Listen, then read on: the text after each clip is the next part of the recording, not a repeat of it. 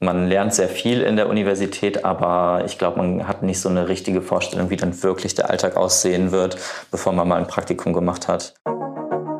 Hallo und Servus aus dem P&C Podcast Studio. Hier sind für dich wieder Basti und Julia und wir begrüßen dich zu einer brandneuen Folge von Gesprächsstoff.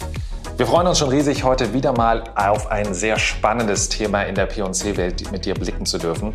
Und apropos spannend, hier nochmal der Hinweis auch auf unsere letzte Folge. Da hatten wir nämlich Josie bei uns zu Gast und mit ihr haben wir über das Trendthema im Retail gesprochen. Live-Shopping. Klingt gut, oder? Also, zur Folge, wenn du sie nochmal hören möchtest, kommst du entweder über den Link in den Show Notes oder noch besser, abonniere uns direkt über Spotify, Apple Podcast oder in deiner Podcast-App, damit du zukünftig keine Folge mehr von uns verpasst. Jetzt aber zurück zu unserer eigentlichen Folge. Wir haben heute Dennis Quassin zu Gast. Er ist Modedesigner unserer P&C Exklusivmarke Jake's Collection. Dennis hat damit einen Job, von dem viele Menschen nur so träumen. Uns verrät er, was den Job eines Modedesigners wirklich ausmacht und wie er seine Ideen in die Designs von morgen einfließen lässt. Ich habe im Gefühl, das wird eine richtig gute Folge. Viel Spaß beim Zuhören.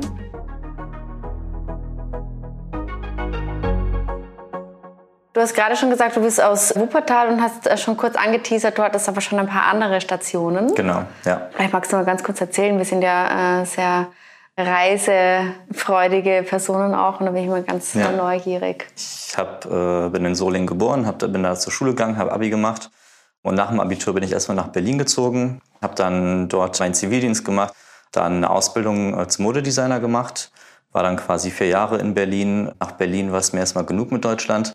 Dann bin ich nach London gezogen, habe dort erstmal ein Praktikum gemacht und dann ein paar Jahre dort gearbeitet, also im High-Fashion-Bereich und nach vier Jahren, ja, zuletzt habe ich dann freiberuflich gearbeitet und ich wollte einfach wieder eine Festeinstellung und ein festes Team um mich herum. Dann habe ich die Stellenausschreibung in Düsseldorf gesehen bei Pick und Kloppenburg. Und ja, jetzt bin ich seit viereinhalb Jahren in Düsseldorf im Unternehmen, genau.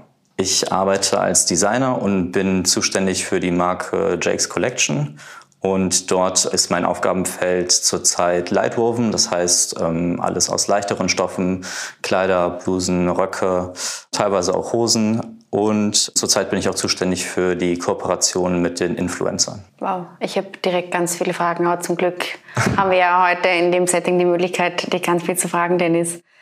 Du hast gerade gesagt, Jake's Collection. Mhm. Kannst du vielleicht ganz kurz äh, sagen, Jake's Collection ist ja eine der Exklusivmarken mhm. von Pick und Kloppenburg genau. Düsseldorf.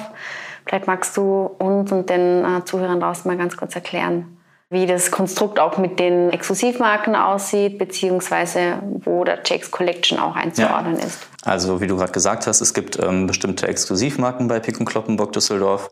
Ich arbeite für Jake's Collection und es gibt generell Jake's. Das unterteilt in Jake's Casual und Jake's Collection. Ja, unsere Kundin würde ich beschreiben als modebewusst, die aber schon mit beiden Beinen im Leben steht und gerne auch mal was braucht, was sie auf Arbeit anziehen kann, Richtung Business, aber nie den modischen Aspekt dahinter vergisst. Ich habe vorher mal so ein bisschen auf dein LinkedIn-Profil gespingst. Okay. Und das ist ja auch etwas, was sich so bei dir durchzieht. Ne? Also du hast mhm. ja immer sehr stark seit deiner Ausbildung den Fokus auch auf Women's Wear ja. gelegt. Wo kommt bei dir so dieses Interesse her, genau für die Sparte? Also irgendwie war es bei mir, stand das irgendwie nie zur Debatte, ob ich Herrenkleidung mache. Ich hatte mal ein Projekt in der Uni, wo ich Männerklamotten ausprobiert habe, aber das war das habe ich damals schon nicht so richtig gefühlt. Ich habe auch schon öfter darüber nachgedacht, wo das herkommt, weil ich ja auch viele männliche Kollegen habe, die auch in der Women's Wear arbeiten. Ähm, ich glaube, bei mir ist es einfach so ein bisschen, dass ich erstens, es gibt viel mehr her, also silhouettenmäßig. Ähm, Frauen tragen ganz andere Kleidung und ähm, man kann sich da meiner Meinung nach mehr ausleben. Wobei andersrum ist natürlich auch spannend, wäre gerade das als Herausforderung zu sehen. Aber vielleicht ist es auch einfach, dass es für mich spannender ist, weil es nicht das ist, was ich jeden Tag selbst trage.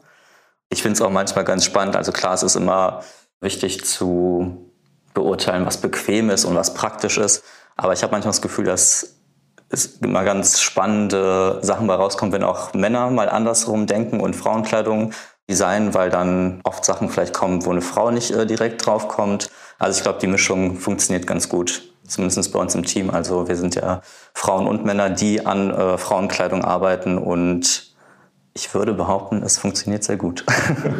Ja, wenn wir vielleicht mal ein bisschen näher auch darauf auf dein Profil eingehen. Wie kann man sich denn so einen klassischen Arbeitsalltag von einem Modedesigner bei Pekun Kloppenburg Düsseldorf vorstellen? Es fängt eigentlich quasi damit an, dass wir für eine neue Kollektion Research machen. Die Designer an sich, wir gucken, okay, das sagen wir mal, ist jetzt ein Sommermonat, April.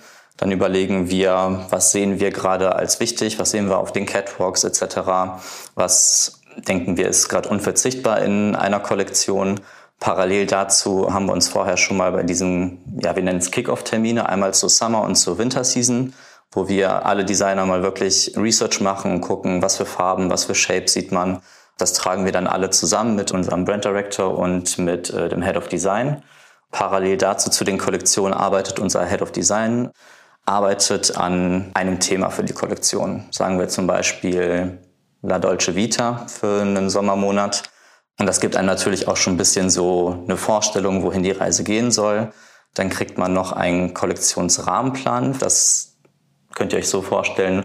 Du kriegst quasi einen Plan, woraus die Kollektion besteht. Und dann sehe ich halt für meine Produktgruppe Lightwoven, okay, wir brauchen fünf Kleider, drei mit Print, zwei Solid, vier Blusen, Langarm, Kurzarm etc.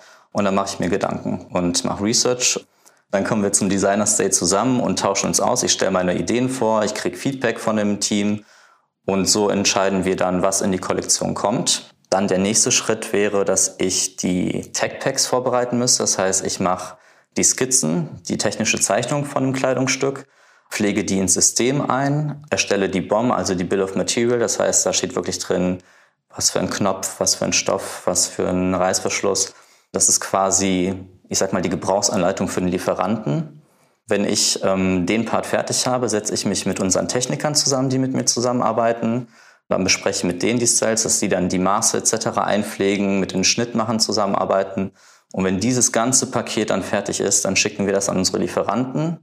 Und dann ein paar Wochen später kommt dann das Muster zu uns. Dann haben wir nochmal ein Meeting mit dem Model und dann kommt die erste Anprobe. Und dann schauen wir uns an, okay, ist das alles so geworden, wie wir uns das vorstellen? Wir müssen Preise besprechen, ob das alles realisierbar ist mit dem Sourcing. Ja, und dann kommen immer wieder neue Muster, wenn man Glück hat und es gut geht, weniger Muster, wenn manchmal dauert es auch ein bisschen länger bis man an dem Punkt ist, wo man sagt, okay, dieses Muster, das ist jetzt wirklich genauso, wie wir es haben wollen. Wir geben es jetzt reif für die Produktion und dann hat der Lieferant das Go und dann ein paar Monate später sind die Teile dann auf der Fläche. Wie hoch ist der Nervenkitzel, wenn so dieses erste Musterteil vom Lieferanten kommt und du das auspackst? Das ist immer sehr erfreulich im ganzen Team, weil alle natürlich sehr gespannt sind, wie sie geworden sind. Ist man ganz ehrlich, manchmal ist ein Muster, wo wir alle sagen, wow, das sieht mega aus. Manchmal packt man es aus und denkt sich, äh, das habe ich mir ein bisschen schöner vorgestellt. Aber ja, das ist schon auf jeden Fall der, der schöne, spaßige Teil, wenn die Sachen dann auch ankommen und man diesen Termin hat, wo man das dann alles an einem Model mal sieht. Du hast ja jetzt gerade auch das Thema Knöpfe genannt und wie du die Dinge miteinander kombinierst. Mhm. Wie kann ich mir so einen Prozess tatsächlich auch vorstellen? Das heißt, woher ziehst du die Kreativität? Kommt das alles aus deinem Kopf und du deine Erfahrungen, du bringst es zu Papier? Oder habt ihr ein Riesenlager, du gehst morgens rein und denkst so, oh, das könnte gut sein und das nehme ich mir nochmal und das kombiniere ich jetzt? Zu einem ist es schon Erfahrung, also wenn du gewisse Stoffe oder Prints auch da hast, dann kommt dir direkt im Kopf, okay, was dazu passen könnte, bestimmte Knöpfe, Reißverschlüsse etc. Hat natürlich auch viel mit Farben zu tun und Farbspiel. Aber man sieht auch auf jeden Fall neue Sachen, die einen inspirieren, vor allem auf Reisen. Jetzt zum Glück können wir wieder mehr reisen. Die letzten Jahre waren ja eher ein bisschen mager durch Corona bedingt. Und ja, also so Inforeisen bringen sehr viel. Ich war jetzt für Pick und Kloppenburg Düsseldorf. Wo wurde ich schon hingeschickt? Ich war in New York, was sehr cool war. Hongkong, China, Indien, London, Amsterdam, Antwerpen, Berlin. Italien war ich gerade mit zwei Kollegen drei Tage lang in Mailand, Bologna und Verona. Und das inspiriert natürlich sehr. Also man kann da in Boutiquen reingehen, die man so vielleicht gar nicht auf dem Schirm hat, Marken, sich mal wirklich ähm, die Sachen anfassen und ansehen. Aber auch Städte wie vor allem Mailand, ähm, da sieht man natürlich Leute auf der Straße einfach mit super coolen Looks, die man, wo ich auch keine Scham habe, die zu fotografieren. Das fällt auch nicht so auf, weil in Mailand läuft ja jeder mit einer Kamera rum und die Leute denken, ich fotografiere irgendwie das Gebäude oder so, gucken eher die Leute an. Ja, also diese Reisen jetzt dieses Jahr, zum Beispiel Antwerpen und Italien, das hilft mir bestimmt für drei, vier Kollektionen, dass ich da Ideen habe und ähm, von zehren kann. Ja. Wie kreativ frei kannst du denn in deinem Job sein? Weil du hast ja gerade auch gesagt, innerhalb deiner beruflichen Laufbahn mhm. warst du auch äh, Freelancer, konntest also da, glaube ich, auch nochmal ganz anders kreativ arbeiten, als du es vielleicht jetzt kannst. Also wie starr sind die Vorgaben und wie kannst du dich verwirklichen? Die Kunst ist eigentlich, es so zu machen, dass es kommerziell ist und verkäuflich ist, aber dass trotzdem der modische Anspruch da ist und es uns modisch voranbringt. Ich glaube, das ist so die größte Kunst dabei und ja, auch die größte Herausforderung, würde ich sagen. Du hast vorhin gesagt, du hast auch schon frei gearbeitet, wolltest dann aber wieder zurück ins Team. Wie können wir uns dein Team vorstellen? Unser Team ist sehr bunt gemischt, sowohl Frauen als auch Männer. Ähm, auch vom Alter her sind wir da sehr divers, sehr temperamentvoll, lebendig. Wir sind alle sehr ehrlich. Wir haben auf jeden Fall sehr viel Spaß im Team. Das ist natürlich auch sehr wichtig. Und äh, welche Positionen, welche Funktionen gibt es da in deinem Team? Das heißt, neben dir als Designer, wen gibt es da noch? Mhm, also wir haben einmal das Design, dann haben wir das Sourcing Buying. Das sind die Leute, mit denen wir Designer auch sehr eng zusammenarbeiten, die sehr stark in Kontakt sind mit den Lieferanten. Da geht es darum, Preise zu verhandeln, zu entscheiden, wo die Sachen produziert werden, sich um Zutaten, also Stoffe und äh, Trims, also Knöpfe etc. zu kümmern. Und es ist quasi, ja, ich würde mal sagen, die Schnittstelle zwischen Produktion und unserem Team. Dann haben wir noch auf jeden Fall die Schnittleute und die Technikleute, die quasi für Passformen und den ganzen Bereich verantwortlich sind, mit denen wir auch sehr eng zusammenarbeiten in den Fittings. Dann haben wir noch die Einkäufer, die bei uns mit im Team sitzen teilweise, die dann die Sachen dann die Kollektion einkaufen und einteilen. Die Merchandise Controller. Dann haben wir noch eine sehr liebe Assistentin, natürlich ähm, Head of Design, die quasi das Design so ein bisschen supervised und an diesen Themen und Geschichten für die Kollektion arbeitet. Und dann haben wir Femke, die Brand Director ist und aufpasst, dass wir alle keinen Blödsinn machen. Also man sieht Dennis an, wie sehr er sich angestrengt hat, äh, ja an jeden zu denken. Und falls äh, ich doch irgendjemanden vergessen habe, es tut mir wirklich sehr leid. Machen, machen genau. wir es wie beim Radio. Grüße an alle da draußen. Sehr schön. Innerhalb dieser ganzen Positionen, die du jetzt aufgezählt hast, mhm. interpretiere ich das richtig, dass dein Part wirklich der Kreativpart ist und wenn es um Zahlen und sonstige Prozesse und Absprachen geht, dann gibt es andere Personen dafür oder ist dein Berufsprofil sowohl als auch? Man kann schon sagen, dass unser als Designer der Beruf schon der kreative Part ist. Aber natürlich, wir sprechen mit den Sourcing-Buyern und wir wissen ja auch vorher schon, also wenn wir den Kollektionsrahmenplan bekommen, steht auch eine Preisvorstellung schon da von Femke.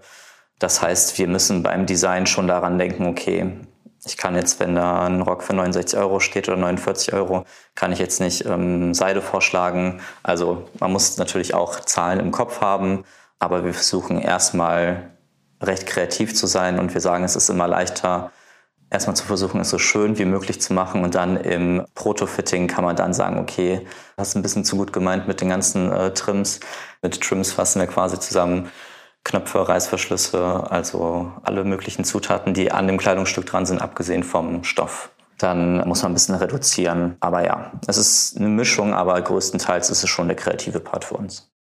würdest du trotz ähm, dem hohen Einsatz jetzt zum Beispiel, wie du gesagt hast, du ähm, sitzt viel am Computer, du arbeitest mit deinem Programm, würdest du trotzdem sagen, es ist noch ein Handwerksberuf? Ja, handwerklich schon, aber ich glaube, man muss ein bisschen diese romantische Idee nicht kaputt machen, aber den Leuten sollte klar sein, dass wir nicht den ganzen Tag äh, mit Stoffen um uns herum und Farben sitzen und uns überlegen, Sachen an der Puppe drapieren und überlegen, was für schöne Sachen wir machen, sondern es ist auch schon sehr viel Administratives, also man muss viel E-Mails äh, mit den Lieferanten schreiben und viel mit Computerprogrammen.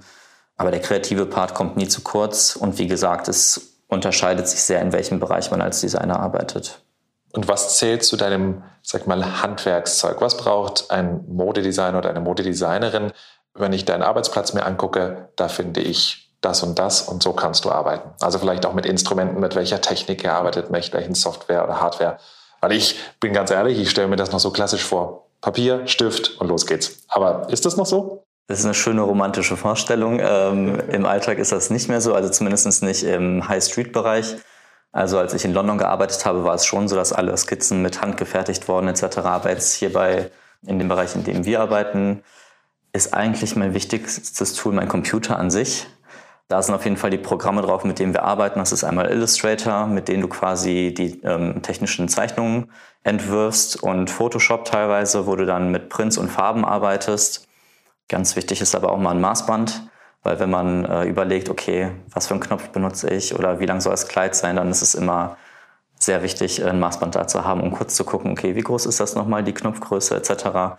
Ja, aber ich würde so sagen, das ist so das wichtigste Tool ist mein Computer und in der Hand daneben ist meistens mein Maßband.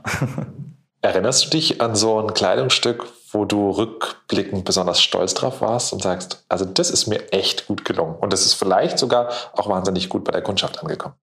Also da gibt es einiges. Ich glaube, es ist immer generell, wenn man, ihr müsst euch es so vorstellen, wenn wir einen Style haben, der sehr gut läuft dann wiederholt man den meistens ein Jahr darauf oder vielleicht auch in einem kürzeren Zeitraum, ändert dann vielleicht eine Kleinigkeit bis in die Details ab, dass es nicht eins zu eins das gleiche ist, die Farben, vielleicht ein anderer Print drauf. Aber immer wenn dieser Moment ist, wenn man etwas Neues probiert hat und ähm, man vorher nicht wusste, okay, funktioniert das oder nicht, und das dann wirklich sehr gut lief und das dann über mehrere Saisons wiederholt wird, das freut einen natürlich dann besonders sehr. Gibt es ein Erfolgsrezept was deine Designs ausmacht? Oder sagst, das ist so mein, mein Tipp vielleicht auch an junge DesignerInnen, wie es dir gelingt, immer kreativ zu bleiben, diese guten Designs zu entwickeln, was dir den Zugang vielleicht auch zu einer Thematik besonders erleichtert? Also aus meiner eigenen Erfahrung kann ich sagen, dass die Voraussetzung, dass das Design gut wird, ist, dass ich wirklich dahinter stehe und es wirklich mag. Es ist schwieriger für mich definitiv, wenn Ideen von jemand anderem kommen und vielleicht mehrere Leute das für eine gute Idee befinden, ich aber nicht so wirklich eine Connection zu dem Design habe, dann kann ich es natürlich handwerklich ausführen, aber es gelingt mir auf jeden Fall immer besser, wenn ich wirklich von Anfang wirklich dahinter stehe und denke, okay, ich finde es mega, ich würde es anziehen, wenn ich die Kundin wäre. Ja, deswegen würde ich sagen, vertraue auf dein Bauchgefühl und äh, auf deinen eigenen Geschmack und dann hoffentlich wird es auch erfolgreich. Bist du auch außerhalb von Pick und Kloppenburg Düsseldorf kreativ, beziehungsweise hast du vielleicht eine kreative Ader oder sagst du, du warst den ganzen Tag super kreativ, du äh, machst in der Freizeit was ganz anderes? Nee, also ich bin auch in meiner Freizeit kreativ auf jeden Fall. Ich habe so ein, ja, eine große Passion für Interior Design ähm, und auch Kunst. Ich würde mal sagen, meine Wohnung ist so ein bisschen meine Leidenschaft und mein zweites großes Hobby. Also ich mache da so ein bisschen Richtung Interior und auf Instagram. Deswegen ist das so ein anderes Projekt, was auch immer wächst und sich immer verändert in der Wohnung und quasi nie, nie fertig ist. Deswegen, ja, dass dieser kreative Faden zieht sich so ein bisschen durch mein Leben. Aber ich mache auch Sachen, die nicht kreativ sind. Also ich bin da nicht den ganzen Abend nur und überlege, äh, ob ich was für schöne Kleidung oder wie ich meine Wohnung gestalte. Manchmal lege ich auch auf der Couch und äh, lasse mich von irgendeinem Quatsch da berieseln. Das muss auch mal sein. Aber trotzdem Designer durch und durch. Hast du so einen persönlichen Stilhelden, beziehungsweise hast du ein äh, Lieblingsdesign oder etwas, das dich besonders äh, inspiriert?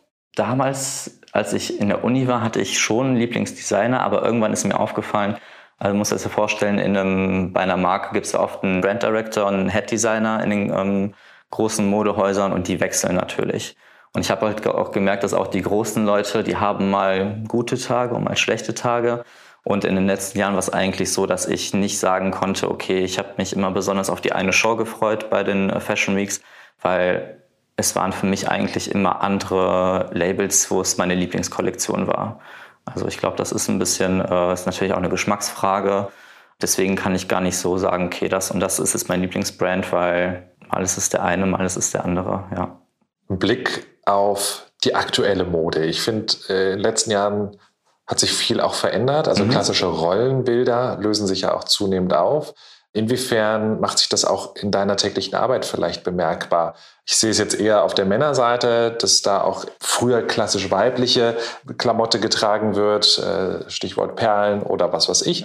Überträgt sich das auch bei euch im Bereich oder denkt ihr da noch sehr, sehr klassisch? Also Generell, klar, wie du gerade gesagt hast, merkt man das, glaube ich, mehr im Haka-Bereich, im Herrenbereich, weil das einfach neuer ist. Dass, äh, wenn du jetzt einen Mann mit einer Bottega-Handtasche rumlaufen siehst, das ist nicht überraschend, aber ich glaube, für den Otto-Normalverbraucher ist es schon mehr, dass man sich umdreht. ich glaube, es gibt nicht mehr so viele Sachen, die Frauen anziehen können, dass Leute sagen, das habe ich ja noch nie gesehen. Also eine Frau, wir hatten die von Boyfriend Jeans bis irgendwelche Oversize Blazer, die eigentlich eher aussehen wie von Opa aus dem Schrank, die einfach viel zu groß sind. Ja, das beeinflusst uns jetzt nicht mehr so stark.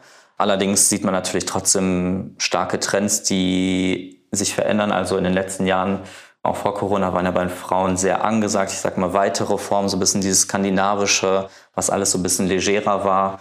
Dann durch äh, die Pandemie kam natürlich dieses ganze Stay-at-Home-Aesthetics, ähm, dass alles ein bisschen gemütlicher sein sollte und mit schönen Materialien. Aber ja, den Wandel finde ich sehr spannend und man hat es auch ein bisschen kommen sehen, dass jetzt, wo man wieder rausgehen kann und Events sind, dass Leute Lust haben aufzufallen und sich nicht verstecken wollen und man sieht sehr viele bunte Farben.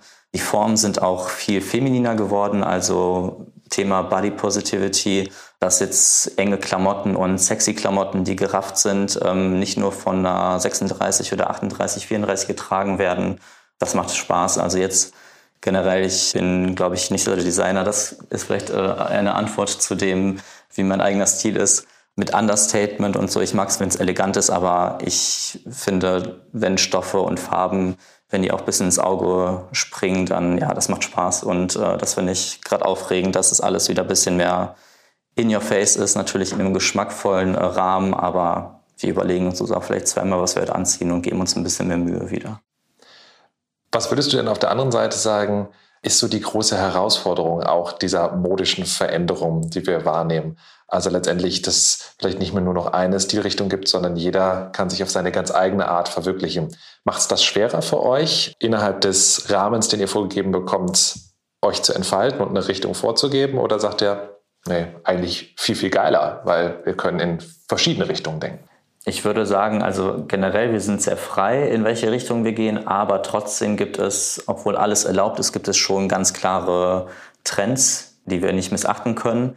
Und da ist oft die Herausforderung, also ich würde jetzt zum Beispiel mal sagen, was sehr prägnant war, eine der Schauen war Miu Miu, eine der letzten Kollektionen, wo wirklich sehr viel gecroppte Blusen dabei waren, sehr kurze Röcke, angelehnt an die 2000er, wo dann die Taschenbeutel rausgucken auf Hüfthöhe wo man sich denkt, okay, das sieht man jetzt auf allen Covern, aber wie können wir das umsetzen, dass unsere Kundin das auch trägt? Und man sieht aber trotzdem, ich finde es immer spannend, anfangs wenn neue Trends, wie zum Beispiel die klobigen Balenciaga-Sneaker vor ein paar Jahren, anfangs ist es so ungewohnt, dass man es sieht und sich denkt, ja, okay, ich sehe es auf dem Laufsteg, aber das wird jetzt keiner hier irgendwie in Düsseldorf tragen und dann so nach, es kommt dann ein bisschen später, sag ich mal, im Mainstream an und nach einem Jahr gefühlt waren alle Sneaker super klobig und es war, also es war das normal und genau das Gleiche hat, finde ich, sieht man mit dem, was das alles wieder femininer wurde.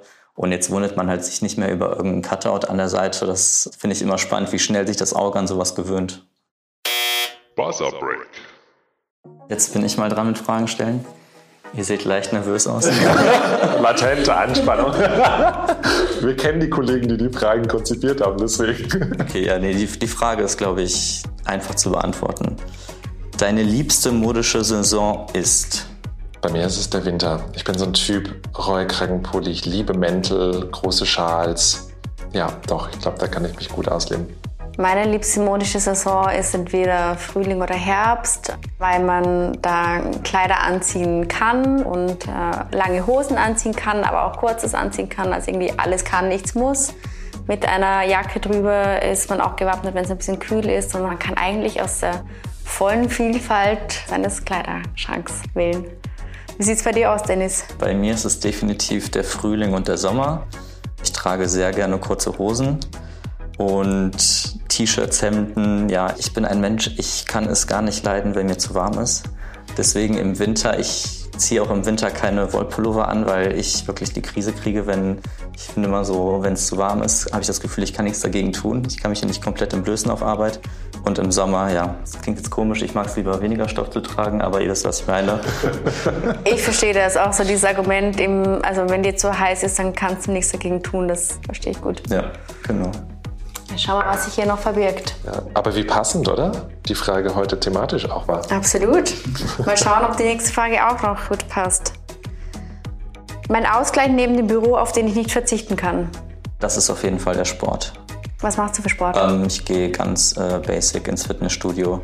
Kraftsport, äh, Ausdauersport und das mache ich so viermal die Woche und das ist wirklich Gestern bin ich um 23 Uhr vom Sport erst gekommen, aber ich, das ist wirklich wichtig für mich, dass ich es noch mache, weil wenn ich das nicht mache, dann merke ich, das ist immer so der Zeitpunkt, wenn ich, ich kann einen ganz vollen Kopf haben, aber wenn ich zum Sport gehe, dann ist danach gefühlt alles leer.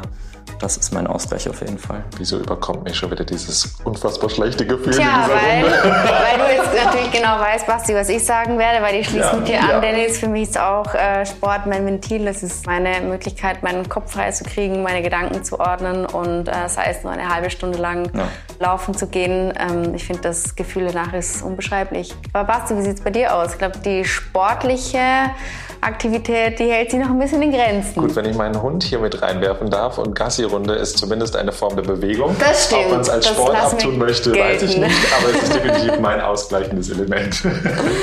Sehr gut. Gut, okay, sehr, sehr schön. Dann wissen wir ja alle, äh, wo wir uns heute Abend treffen. Alles Richtig. beim Sport. Richtig. Gut, ähm, wir hatten gerade schon mal so ein bisschen dieses Thema Trends ja, und äh, wie sich auch die Modewelt verändert hat. Jetzt haben wir hier natürlich einen Experten, der uns mehr Wissen geben kann als sonst jemand, den wir hier im Podcast hatten, wenn Experte, wir in die Zukunft blicken. Naja, gut. wenn wir in die Zukunft blicken. Und ich weiß nicht, ob du was verraten darfst, aber damit wir auch stilbewusst und modebewusst in die nächste Saison starten, was kommt? Was erwartet uns? Ich glaube, was immer noch ein großes Thema ist oder was sich durchzieht, ist auf jeden Fall Farben. Also kräftige Farben und das, was ich eben schon so ein bisschen erwähnt habe, dass ja, man keine Angst davor hat, aufzufallen auch. Ich glaube, das und hoffe, das zieht sich noch etwas durch, weil das gefällt mir sehr. Ich muss jetzt mal eine kleine Anekdote zum Besten geben. Ich habe während meiner Schulzeit ein Praktikum gemacht bei einem mhm. Modeatelier für Theater, Mode, Kostüme etc. Mhm. Und ich wurde irgendwann abgestellt dafür, die Fettpolster nur noch machen zu dürfen, weil ich absolut kein kreatives Geschick äh, für diesen Beruf mitgebracht habe. Was mich zu der Frage bringt, was braucht es, um ein guter Designer oder eine gute Designerin zu werden oder zu sein? Was würdest du sagen, was ist ein absolutes Must-Have und was ist on top ganz nett, wenn man es noch mitbringt? Also ich glaube, das Wichtigste ist einfach Kreativität. Das ist, glaube ich, auch etwas, was man nicht lernen kann. Sonst der handwerkliche Bereich. Ich zum Beispiel konnte vor meiner Ausbildung gar nicht nähen, hatte gar keine Erfahrung. Von unserer Schule wurde dann quasi so ein Vorbereitungskurs, ich glaube zwei, drei Wochen oder vier Wochen sogar, vor Beginn des Semesters angeboten, wo man dann die Basics erlernen konnte. Ich weiß nur, nach der ersten Stunde saß ich äh, in Berlin am Viktoria-Luise-Platz und habe meine Mutter angerufen und gesagt, oh mein Gott, ich weiß nicht, ob ich mir das Richtige ausgesucht habe, weil es echt eine Katastrophe war. Dann hatte ich aber lustigerweise in der ersten Prüfung oder sagen wir mal Klausur, wo man nähen musste, die beste Klausur, was ich auch nicht verstanden habe, wie das passiert ist. Aber ja, ich glaube, das meiste ähm, sind Sachen, die man sich aneignen kann und trainieren kann. Ja, meistens kommt so Hand in Hand, dass Leute, die kreativ sind und äh, sich für Mode interessieren oder Design, dass sie auch schon zeichnen können. Aber selbst bei Zeichnen merkt man, das ist echt Übungssache und ähm, am wichtigsten ist wirklich Kreativität, weil ich glaube, das kann man nicht lernen. Und von da, wenn das gegeben ist, dann ist eigentlich alles möglich. Aber dann später auch für den Beruf auf jeden Fall, ähm, dass man hartnäckig ist, selbstbewusst würde ich sagen und echt, ja, man muss am Ball bleiben und durchhalten, weil ich glaube generell äh, im kreativen Bereich zu arbeiten und damit Geld zu verdienen ist nicht die leichteste Wahl. Da muss man schon bisschen tougher sein und äh, sich auch durchsetzen können. Okay, das, das macht ein bisschen Hoffnung. Das heißt, Hopfen und Malz ist hier noch bei mir scheinbar nicht verloren. Wenn du genauso angefangen hast und sagtest, deine ersten Versuche waren eher schwierig, dann ja. wird es vielleicht noch noch was. Und das sind ja schöne Tipps äh, für all jene, die dir jetzt zugehört haben äh, und ja, dieses Thema, ich möchte Designer werden, äh, vielleicht irgendwo im Kopf haben, ja. vielleicht noch den letzten, auf den letzten Schub gewartet haben. Und es hilft auf jeden Fall auch mal ein Praktikum zu machen. Weil das, was man in der Uni lernt und die Realität im Berufsalltag, das ist schon sehr unterschiedlich. Also man lernt sehr viel in der Universität, aber ich glaube, man hat nicht so eine richtige Vorstellung, wie dann wirklich der Alltag aussehen wird, bevor man mal ein Praktikum gemacht hat. Das kann sich auch sehr unterscheiden. Also wie gesagt, wenn du jetzt in London, Mailand, Paris arbeitest im High-Fashion-Bereich, sieht dein Alltag und dein Berufsfeld fast schon aus wie ein anderer Job, als wenn du vielleicht im High-Street-Bereich arbeitest. Aber ein Praktikum vorher mal hilft auf jeden Fall, um zu wissen, ist es wirklich so, wie ich mir das vorstelle? Vielleicht auch während des Studiums, dass man einfach nicht so überrascht ist und so ins kalte Wasser springt, wenn es dann soweit ist. Also für diejenigen, die das gerne mal ausprobieren möchten, wir im Standort Düsseldorf in der Zentrale, wir suchen eigentlich immer Praktikanten fürs Design. Deswegen seid nicht schüchtern, schickt eine Bewerbung an uns und ja, vielleicht arbeiten wir mal zusammen. Ich brauche immer Hilfe, ich freue mich. Deswegen gerne die Bewerbung an uns schicken. Und äh, dir, Dennis, an der Stelle vielen, vielen Dank, dass du heute bei uns warst. Ja, danke für ähm, die Einladung. Und äh, ich würde sagen, ich bin gespannt auf die nächsten Kollektionen, die wir von dir auf der Fläche sehen. Sehr gerne. Vielen Dankeschön. Dank, Dennis, dass du uns einen Einblick gegeben hast. Sehr gerne. Danke euch. Ja, danke Dennis für das super spannende Gespräch mit dir. Und ich glaube, an der Stelle können wir sagen, wer deinen Traumjob als Modedesignerin auch haben möchte und in deinen Kollegenkreis möchte, der kann sich nochmal weiter auf unserer Karriereseite unter karriere.peek-kloppenburg.de oder AT über alle offenen Positionen informieren. In unserer nächsten Podcast-Folge werfen wir einen Blick in die IT von Peek und Kloppenburg. Unsere beiden Kollegen Dieter Botulla und Christian Muck erzählen uns, was den IT-Bereich in einem Modeunternehmen ausmacht, dass IT nicht nur Programmieren bedeutet und welche Arbeitsweisen in dem Bereich ihre Anwendung finden. Stichwort hier Agilität. Und übrigens, wenn du jemanden kennst, den die Themen unseres Podcasts genauso sehr interessieren wie dich, dann freuen wir uns jederzeit auch über deine Weiterempfehlung. In diesem Sinne, vielen Dank fürs Zuhören und bis zum nächsten Mal.